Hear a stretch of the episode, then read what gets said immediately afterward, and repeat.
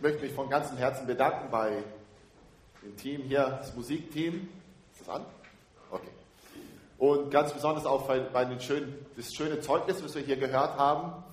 Ähm, es fehlen zwar noch viele Worte, aber es war so trotzdem sehr schön für uns, glaube ich, für unser Herz, Leute zu hören, die so ein Zeugnis weitergeben.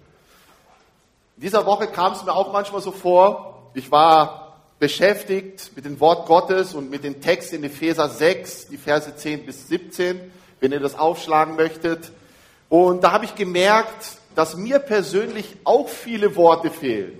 Ich war ja jetzt über 30 Jahre in Südamerika ähm, und da merkt man schon mal, es fehlen so einige Worte. Ich habe die Bibel studiert in Portugiesisch. Ich habe meine Bibelschule in Brasilien gemacht. Und jetzt, wenn man so eine deutsche Predigt vorbereitet, ne, Gottes Wort liest und dann manche Wörter, da muss man schon mal nachschlagen, ne, in der Konkordanz und mal nachschauen, was es eigentlich bedeutet. Aber vielen Dank nochmal für die Einleitung von Hans-Peter und dass ich hier die Möglichkeit habe, dieses Wort weiterzugeben. Noch ganz kurz, ähm, ich habe draußen, also in diesem Raum, ein paar Bilder ausgelegt. Das sind Gebetskarten, die könnt ihr euch gerne mitnehmen. Ihr könnt für uns beten. Es ist wirklich ein großer Wechsel für uns als Familie, besonders für unsere Kinder, die eigentlich komplett die deutsche Sprache lernen müssen in der Schule. Ähm, sie konnten schon ein bisschen Deutsch, aber mit, der, mit dem Schreiben, Lesen ist es sehr schwierig.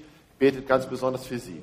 Ich habe dort auch noch ein Buch ausgelegt, da hat es Bilder von Brasilien, von unserer Arbeit. Das könnt ihr gern tun. Ich möchte noch zu Beginn beten und dann steigen wir in das Thema ein. Zieht an die ganze Waffenrüstung Gottes. Beten wir noch zusammen. Jesus, ich möchte ganz besonders danken für die schönen Lieder, die, die wir singen durften. Wir möchten dir danken, dass du uns hier verbindest dass wir an dich glauben dürfen, Herr Jesus. Ich möchte danken, dass du für uns auf diese Erde gekommen bist, dass du für uns ans Kreuz gestorben bist, für uns. Und dafür möchte ich dir danken, Herr, und dass du auferstanden bist und dass du lebst. Und ich möchte jetzt einfach bitten, Herr, dass du mich gebrauchst, dass du dein Wort gebrauchst und dass wir diesen Text auch verstehen und es auch in uns aufnehmen und es umsetzen im täglichen Leben. Das lege ich in deiner Hand. Amen. Also ein ganz wunderschöner Text. Ich habe einige Dinge vorbereitet. Ich, ähm, ich möchte es ganz bildlich machen. Die Kinder sind zwar nicht dabei, aber es geht hier ja um einen Soldaten. Und wir wissen ja von den letzten Predigten und ganz besonders auch von, von der letzten, wo ich dabei war. Ich war nicht immer dabei jeden Sonntag. Wir sind manchmal in anderen Gemeinden, wo wir besuchen oder predigen. Und es geht hier um einen Soldaten, also bildlich gesehen einen römischen Soldaten. Ne?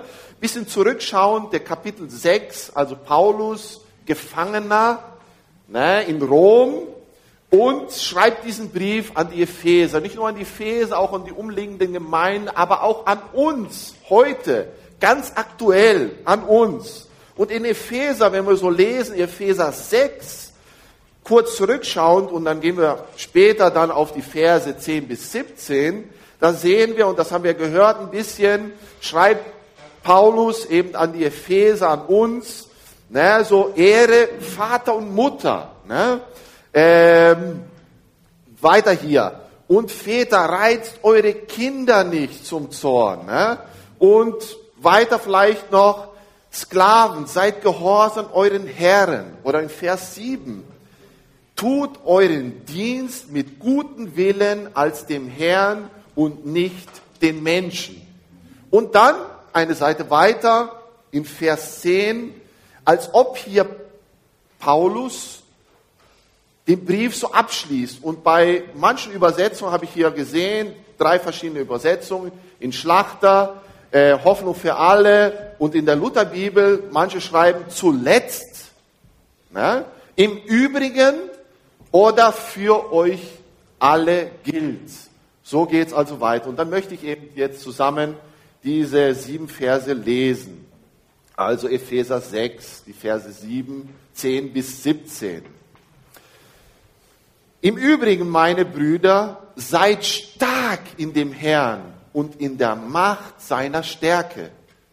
Zieht an, zieht die ganze Waffenrüstung Gottes an, damit ihr standhalten könnt gegenüber den listigen Kunstgriffen des Teufels. Denn unser Kampf richtet sich nicht gegen Fleisch und Blut, sondern gegen die Herrschaften, gegen die Gewalten, gegen die Weltbeherrscher der Finsternis dieser Weltzeit, gegen die geistlichen Mächte der Bosheit in den himmlischen Regionen. Vers 13. Deshalb ergreift die ganze Waffenrüstung Gottes, damit ihr am bösen Tage widerstehen und nach, widerstehen und nachdem ihr alles wohl ausgerichtet habt, euch behaupten könnt. So zieht nun fest eure Lenden, umgürtet, umgürtet mit Wahrheit und angetan mit dem Brustpanzer der Gerechtigkeit und die Füße gestiefelt mit der Bereitschaft zum Zeugnis für das Evangelium des Friedens. Vor allem aber ergreift den Schild des Glaubens, mit dem ihr alle feurigen Pfeile des Bösen auslöschen könnt. Und jetzt noch Vers 17. Und nehmt den Helm des Heils und das Schwert des Geistes, welcher, welches das Wort Gottes ist. Also ein wunderschöner Text. Persönlich kannte ich diesen Text schon. Ich habe noch nie darüber gepredigt. Vielleicht kennst du diesen Text, aber er hat wunderbare Dinge, wo wir daraus lernen können. Und die auch zum Schutz sind für uns als Christen. Und da beschreibt es eben Paulus mit diesen römischen Soldaten. Er war ja gefangen und dann kannte er diese Soldaten, die ihn bewacht haben und er wusste genau, von was er spricht. Als erster Punkt, so als Einstieg, bevor wir zu der Waffenrüstung Gottes kommen, in Vers äh, 10 und als Titel habe ich so den ersten Punkt, seid stark in dem Herrn. So beginnt Paulus. Im Übrigen, meine Brüder, seid stark in dem Herrn und in der Macht seiner Stärke. Stark in dem Herrn. Warum? Weil wir einen Feind haben. Wir haben einen Feind. Und das ist der Satan, der Teufel. Man spricht manchmal nicht so gern darüber, ne? über den Satan, den Teufel. Ich persönlich auch nicht, aber er ist Realität. Ich habe eine andere Übersetzung, Hoffnung für alle, in der Hoffnung für alle. Und das möchte ich ein bisschen so als Beispiel euch erklären. Diesen Vers 10. Für euch alle gilt, so steht es in der Hoffnung für alle, für euch alle gilt, werdet stark, weil ihr mit dem Herrn verbunden seid, mit der Macht seiner Stärke.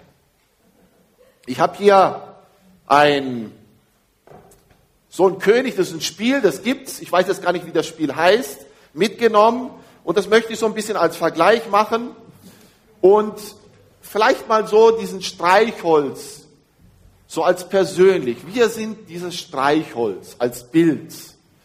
Und es ist unglaublich leicht, diesen Streichholz zu brechen. Richtig? Sehr leicht. Aber sobald wir mit unserem Herrn Jesus Christus verbunden sind, ist es nicht mehr möglich, dieses Streichholz zu brechen. Und das ist, glaube ich, ein ganz gutes Beispiel mit dem Herrn Jesus verbunden sein, so wie es hier steht. Für euch alle gilt, werdet stark, weil ihr mit dem Herrn verbunden seid, mit seiner Macht und seiner Stärke. Mit dem Herrn verbunden zu sein, wenn du Jesus, Christus als deinen Herrn und Heiland angenommen hast, dein Leben übergeben hast, das habe ich mit acht Jahren getan. Das war in Bolivien. Dann bist du verbunden mit ihm in der Kraft, in der Macht und seiner Stärke. Und das ist ganz toll. Wir haben einen Widersacher, ja. Aber wir müssen immer wissen, Jesus ist viel größer. Er ist viel mächtiger. Er ist viel stärker. Und da können wir uns drauf verlassen. Und das ist so toll. Und so beginnt äh, Paulus mit diesem äh, Vers 10. Der, als zweiter Punkt, und das ist der Vers 11, seid auf der Hut, weil der Teufel listig ist. Das müssen wir auch wissen. Der Teufel ist listig und das sehen wir in Vers 11. Zieht die ganze Waffenrüstung an. Sehen wir hier den Soldaten, ne? der ist komplett gerüstet. Zieht die ganze Waffenrüstung Gottes an, damit ihr Stand halten könnt gegenüber den listigen Kunstgriffen des Teufels. Hier das Wort habe ich hier in Rot geschrieben. Listig. Der Teufel ist listig. Er will uns zerstören und der Teufel will uns zerstören. Er greift an. Und wir müssen das erkennen. Wir müssen erkennen, wo er angreift. Da möchte ich auch ein ganz kurzes Beispiel bringen. Und ich glaube, das geht auch in eurer Familie manchmal so zu. Man sitzt am Mittagtisch zusammen oder zum Abendessen, man unterhält sich, hat ein ganz tolles Thema, ne? es gibt ein leckeres Essen und eigentlich ist normaler Frieden, ne? Familienfrieden da. Und plötzlich sagt jemand ein unpassendes Wort, ne? der andere reagiert heftiger drauf ein und plötzlich entsteht ein Streit. Also bei uns ist das schon ab und zu mal passiert. Ich weiß nicht bei euch. Aber das sind genau die Angriffe. Der Teufel, der Satan greift die Familien an. Ne? Und später weiß man noch gar nicht, um was es überhaupt ging. So ist es vielmal. Satan ist listig. Auch in der Gemeinde will er angreifen. Will die Gemeinde zerstören. Spalten vielleicht sogar. Und da müssen wir aufpassen. Wir müssen auf der Hut sein.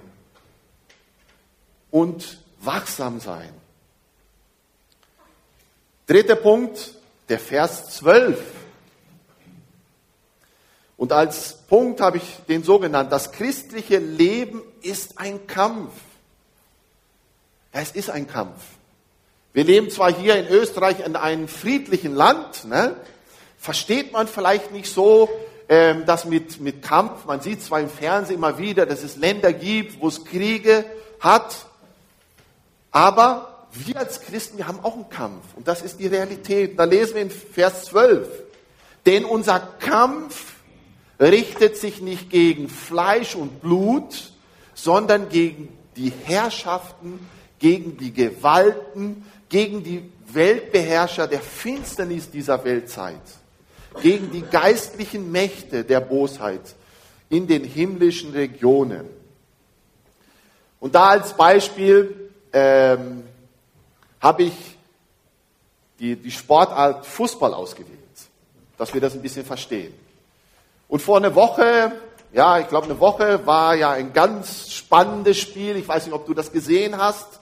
Ähm, Paris gegen Barcelona.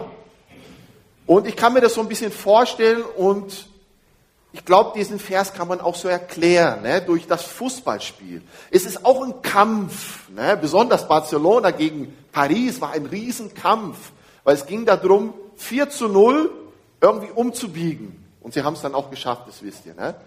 Eine Fußballmannschaft, ja, sie muss sich unglaublich gut darauf vorbereiten. Sie muss trainieren, sie muss sich körperlich, spielerisch darauf vorbereiten. Aber sie müssen auch nicht sich nur körperlich und sportlich darauf vorbereiten, sondern sie müssen auch die Fehler erkennen. Die Fehler erkennen. Ähm, wo schießen die, die Mannschaft die meisten Tore? Von links oder von rechts? Von der Mitte? Einfach das ein bisschen zu erkennen. Und so ist es auch, glaube ich, im geistlichen Leben. Wir müssen erkennen, wir müssen erkennen, wo uns der Satan angreift, wo uns der Teufel eingreifen kann. Ich glaube, jeden persönlich in einem anderen Gebiet, mich in ein Gebiet, vielleicht dich in anderen, vielleicht durch Lüge oder durch Dinge, die du tust, die nicht richtig sind, sei es im Internet, wo du aufpassen musst, oder im Fernsehen, Dinge zu schauen, da müssen wir aufpassen. Das christliche Leben, ja, ist ein Kampf und wir müssen darauf, wir müssen aufpassen. Der Teufel hat verschiedene Taktiken, um dich zu vernichten. Und da kommt er manchmal mit einigen Fragen. Sollte Gott gesagt haben, vielleicht so, sollte Gott gesagt haben, ihr sollt nicht essen von dem Baum im Garten, habt ihr das schon von gehört? Als er das zu Eva sagte. Das sind so kleine Dinge, ne? wo eben der Satan angreift. Da hilft nur, wir müssen wachsam sein. Wir müssen wachsam sein. Und da kommen wir eben zu diesem zweiten Teil. Ne? Und da habe ich äh, sechs Waffenrüstungen. Sechs Waffenrüstungen. Und das sehen wir in den Versen 13 bis 17. Und der Vers 13 und die erste Waffenrüstung ist der Gurt der Wahrheit. Und das sehen wir in Vers 13. Wenn ihr die Bibel dabei habt, könnt ihr das mitlesen. Vers 13. Deshalb ergreift die ganze Waffenrüstung Gottes. Die ganze Waffenrüstung Gottes. Damit ihr am bösen Tag widerstehen und nachdem ihr alles wohl ausgerichtet habt, euch behaupten könnt. So steht nun fest, eure Lenden umgürtet, umgürtet mit Wahrheit. Ich möchte das einfach nur also als Bildnis, damit wir die Punkte so miteinander hier verbinden. Der Gurt der Wahrheit ist ein Schutz, ja, der Gürtel ist ein Schutz vielleicht für den Unterteil des Körpers, ne, von Soldat, aber auch um die Waffen einzuhängen. Der Gürtel war dafür da. Unser, äh, unser Gegner, der Teufel, ist ein Lügner. Er will uns verführen. So wie er Eva verführt hat, will er uns auch verführen. Der Teufel ist unser Gegner. Er hasst die Wahrheit. Wir müssen unbedingt mit der göttlichen Wahrheit vertraut sein und sie dementsprechend in unser Leben anwenden. Und da haben wir ein ganz tolles Beispiel, Josef. Josef, ihr kennt die Geschichte mit Sicherheit, wurde verkauft als Sklave nach Ägypten. Vielleicht können wir uns so ein bisschen hineindenken, was würdest du tun, er war treu. Er war Gott treu. In verschiedenen Situationen. Zuerst kam er nach, zum Hause Potiphas. Und die Frau von Potiphar hat ihn mehrere Male täglich, so steht es, zum Beispiel in 1. Mose 39, Vers 7, täglich verführt. Ich lese noch den Vers 10. Und es geschah, obwohl sie Tag für Tag, also täglich, auf Josef, Josef einredete, hörte er nicht auf sie, bei ihr zu liegen, mit ihr zusammen zu sein. Josef hat sich nicht darauf eingelassen. Er ist in der Wahrheit geblieben. Er ließ sich nicht verführen, sondern sagte, wie soll ich so ein großes Übel tun? Und wieder Gott sündigen. Der Satan will uns irgendwie rumkriegen. Er will uns belügen. Und manchmal ist es so, wir erkennen nicht, was richtig und falsch ist. Und wir müssen wirklich da auf der Hut sein. Es gilt, wachsam zu sein. Der Feind sieht unsere Schwachstellen in unserem Leben und er versucht uns zu verführen. Und dafür ist der Gurt da, dass wir wahrhaftig leben, so wie Josef. Also der, die erste Teil der Waffenrüstung Rüstung ist der Gurt der Wahrheit, so wie wir das hier sehen. Zweiter Teil der Waffenrüstung, der Panzer der Gerechtigkeit. Und das lesen wir in Vers 14. So zieht also es war ja der erste Teil, jetzt der zweite Teil von Vers 14. Und angetan mit dem Brustpanzer der Gerechtigkeit. Und der Schutz, so als, als Bildnis des Soldaten, war der Schutz für was?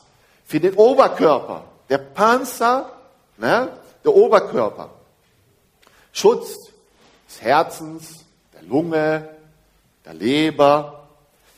Ähm, aber hier für uns persönlich Panzer der Gerechtigkeit. Da möchte ich das in zwei Dingen aufteilen. Ähm, der erste Punkt vielleicht Glaubensgerechtigkeit und der zweite Lebensgerechtigkeit. Was bedeutet das? das? Glaubensgerechtigkeit. Und dann ähm, könnt ihr aufschlagen, wenn ihr möchtet, in 2. Korinther 5, Vers 21. Da geht es um die Glaubensgerechtigkeit.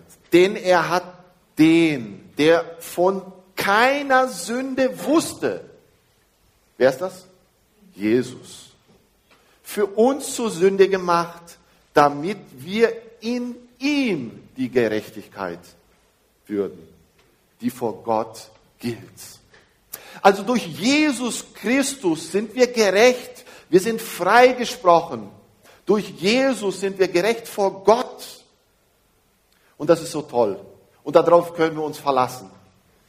Und da habe ich hier das Wort Gerechtigkeit. Auch diese Waffenrüstung sollten wir anziehen. Vor Gott sind wir gerecht. Wir sind zwar immer noch Sünder, wir tun Dinge, wir, wir sündigen immer noch und tun Dinge falsch, die nicht richtig sind vor Gott. Aber durch den Tod Jesu am Kreuz, durch sein Blut sind wir gerecht und rein.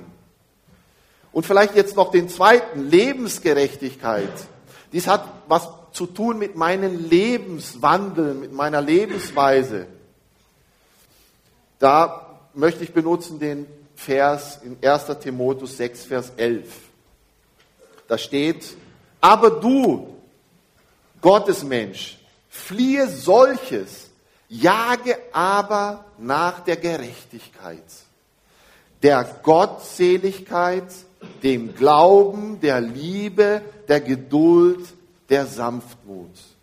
Es gilt so zu leben, dass es in Gottes Augen richtig ist und seinen Willen entspricht. Wir sollen also den Panzer der Gerechtigkeit anziehen.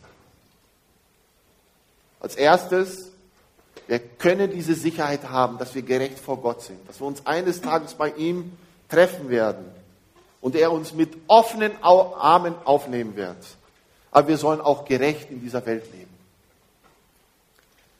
Jetzt kommen wir zum dritten Teil der Waffenrüstung. Die Schuhe für das Evangelium des Friedens. Und das lesen wir in Vers 15. Und die Füße gestiefelt mit der Bereitschaft zum Zeugnis für das Evangelium des Friedens. Der Schutz für was? Für unsere Füße. Das bedeutet, dass man sich damit bewegt. Es wäre natürlich sehr schwierig für einen Soldaten ohne Stiefel, ohne Sandalen, ne, durch die Landschaft zu laufen oder in den Krieg zu gehen. Deswegen ist es so wichtig, da einen passenden Schuh oder einen Stiefel zu haben. Und so ist es auch mit uns, uns im Leben. Mut zum Zeugnis. Ich weiß nicht, wie es da mit dir aussieht. Aber diese Waffenrüstung ist so wichtig.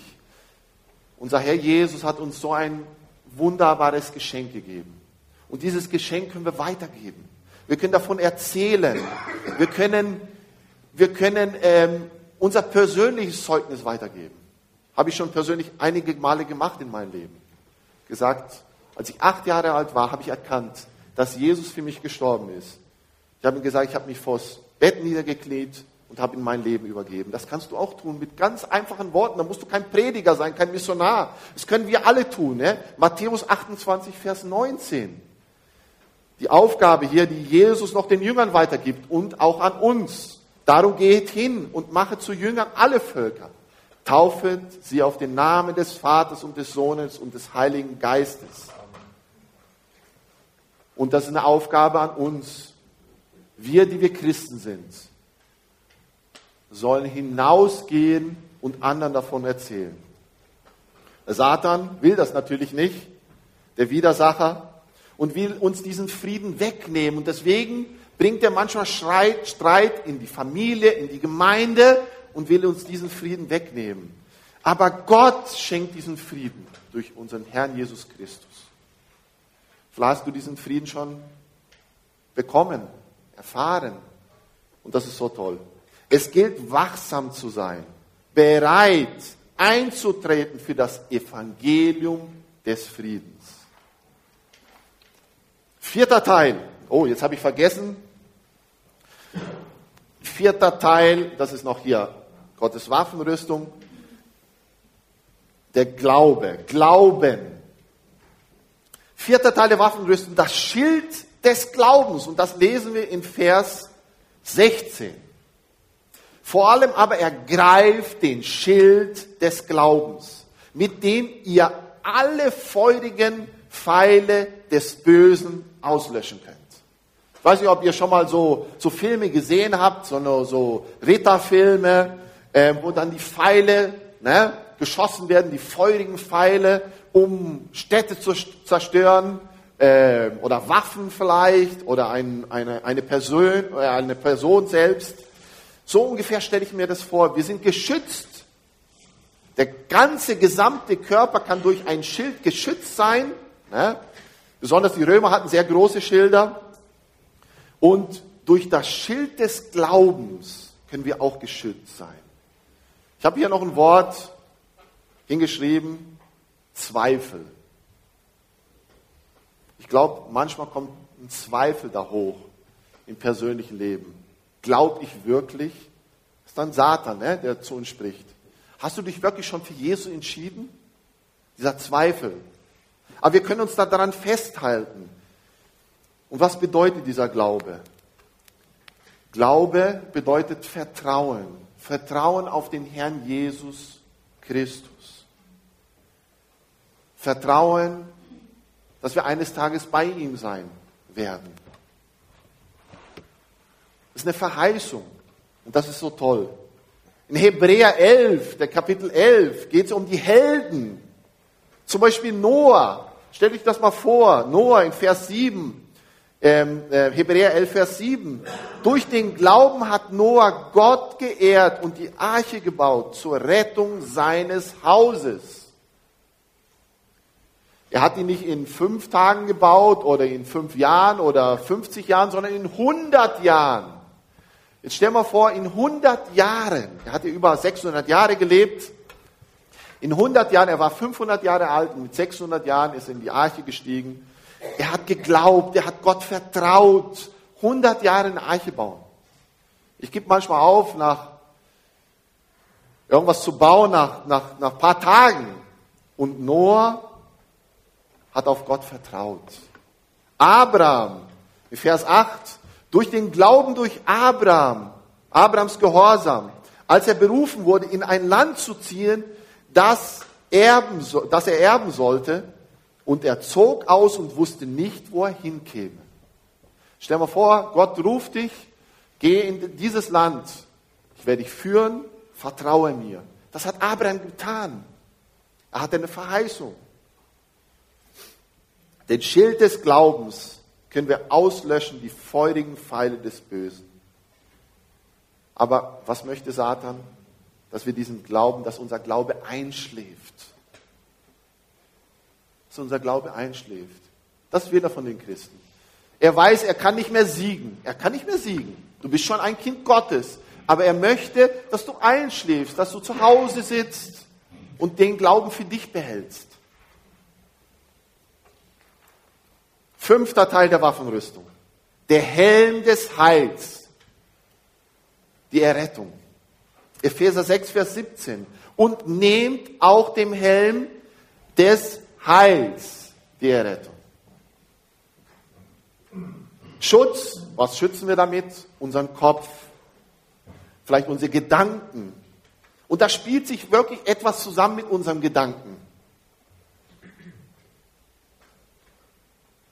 Der Gläubige, und das, da, da können wir uns sicher sein, der Gläubige ist für alle Male versöhnt. Der Gläubige ist ein Kind Gottes, da können wir uns darauf verlassen. Der Gläubige ist vollkommen in Jesus. Der Gläubige ist mit dem Heiligen Geist versiegelt. Der Gläubige ist losgekauft durch das Blut Jesu Christi. Der Gläubige ist lebendig gemacht worden. Es gibt ja einen ganz bekannten Bibelvers, den, den habe ich sehr viel in, in Brasilien benutzt, wenn wir Leute evangelisiert haben auf unserem Camp. Johannes 3, Vers 16, kennt ihr. Denn also hat Gott die Welt geliebt, dass es einen eingeborenen Sohn gab, damit alle, die an ihn glauben, nicht verloren werden, sondern ewiges Leben haben. Das Wort hier ewiges Leben für immer. Und wir können uns darauf verlassen. Wir können diese Heilsgewissheit haben, dass wir uns eines Tages mit Jesus treffen werden. Im Himmel, im Paradies. Aber was kommt das? Satan spricht uns da manchmal an. Bist du dir da sicher? Hast du dich wirklich schon für Jesus entschieden? Ich weiß nicht, ob dir das schon so ergangen ist. Du kannst diese Sicherheit haben, du kannst diesen Helm des Heils, die Errettung anziehen. Bist du wirklich ein Kind Gottes? Vielleicht greift er dich manchmal so an, aber wir können uns auf Jesus verlassen. Und der letzte, die letzte Waffenrüstung, das Schwert des Geistes. Welches ist das Wort Gottes? In Epheser 6, Vers 17. Und das Schwert des Geistes, welches das Wort Gottes ist. Der Schutz, ne, unseren Körper, Gottes Wort dient zum Schutz für uns, aber auch ein Angriff gegen den Feind ist das Schwert dafür da. Das Wort Gottes noch. Auch als Angriff. Ne? Gottes Wort deckt aber auch auf, was falsch und richtig ist. Hebräer 4, Vers 12. Ganz bekannter Vers. Denn das Wort Gottes ist lebendig. Es ist nicht irgendwas Totes, das da liegt. Und manchmal ist es so, ne? die Bibel liegt verschlossen zu Hause in ein Regal. Es ist lebendig. Wenn wir da drin lesen, ist es lebendig. Es geht um uns. Es ist lebendig und kräftig und schärfer als jedes zweischneidige Schwert und dringt durch, bis es schneidet Seele und Geist und Mark und Bein und ist ein Richter der Gedanken und der Sinne des Herzens. Hebräer 4, Vers 12. Gottes Wort zeigt uns durch sein Wort, was richtig und falsch ist. Vielleicht fragst du manchmal, was sollte ich tun? Lesen der Bibel nach. Zum Beispiel, vielleicht bist du ein Jugendlicher und du hast eine Frage, mit wem soll ich mich verheiraten? Ne? Welche Frau soll ich heiraten? Ne? Und welchen Mann? Da steht zwar nicht der Name in der Bibel, aber es steht ganz klar, wir sollen uns eine Frau suchen, die auch an das gleiche glaubt wie ich, an den Herrn Jesus. Gottes Wort kann unser Leben verändern. Im persönlichen Leben kann ich das sagen. Gott hat mich schon viel verändert. Gottes Wort deckt auch Sünde auf. Aber wenn wir in der Bibel nicht lesen, dann wird es schwierig sein. Gottes Wort verändert Menschen. Und das habe ich wirklich auch persönlich erfahren. Und mit Sicherheit auch ihr, wenn sich Menschen für Jesus entscheiden. Gottes Wort gibt uns den Maßstab für unser Leben. Wie wichtig ist es doch, dass wir uns mit Gottes Wort beschäftigen. Ich persönlich habe ein stille Zeitheft, das ist von Wort des Lebens, das nehme ich gerade durch. Ähm, nimm dir Zeit, nimm dir Zeit. Am Morgen 10 Minuten, 15 Minuten, am Abend. Lesen Text hier, so toll, was auch immer was dazu steht. Nimm dir Zeit in Gottes Wort. Studier die Bibel. Ne? Geh vielleicht zu einem ähm, Vortrag Vielleicht lesen wir die ganze Bibel durch. Ich habe es schon mindestens zweimal geschafft, komplett von, von Mose bis Offenbarung. Und das ist so wichtig, dass wir dieses Schwert in unsere Hand nehmen und benutzen. Das ist das Wort Gottes. Jetzt noch zum Schluss, da möchte ich nochmal lesen in Vers 13. Deshalb ergreift die ganze Waffenrüstung Gottes. Die ganze damit ihr am bösen Tag widerstehen und nachdem ihr alles wohl ausgerichtet habt, euch behaupten könnt. Also die komplette Waffenrüstung, den Gurt der Wahrheit, den Panzer der Gerechtigkeit, die Schuhe des Evangeliums des Friedens, das Schild des Glaubens, der Helm des Heils, die Errettung, das Schwert des Geistes, welches ist das Wort Gottes. Es wird Tage geben, wo wir fallen und wir können wieder zu Jesus zurückkommen. Jesus wird uns vergeben und das ist so toll. Aber zieht an die ganze Waffenrüstung Gottes. Ganz zum Beginn habe ich ja hier diesen, dieses Beispiel, ne, dass der Herr Jesus, weil ihr mit den Herrn verbunden seid, wir sind mit den Herrn verbunden, wenn du dich mal für Jesus entschieden hast. Und da ist es viel einfacher. Aber wir werden fallen, wir müssen immer wieder zurück zu ihm kommen, um ihn zu, äh, damit er uns vergibt, reinigt von allen Sünden. Aber es ist so toll, dass wir einen Gott haben, der uns vergibt. Dafür möchte ich jetzt noch beten und das abschließen. Herr Jesus, ich möchte danken für dein Wort. Ich möchte danken für diese sieben Verse, die Paulus geschrieben hat, an uns auch hier ganz aktuell. Und dass wir uns wirklich daran festhalten, an dein Wort.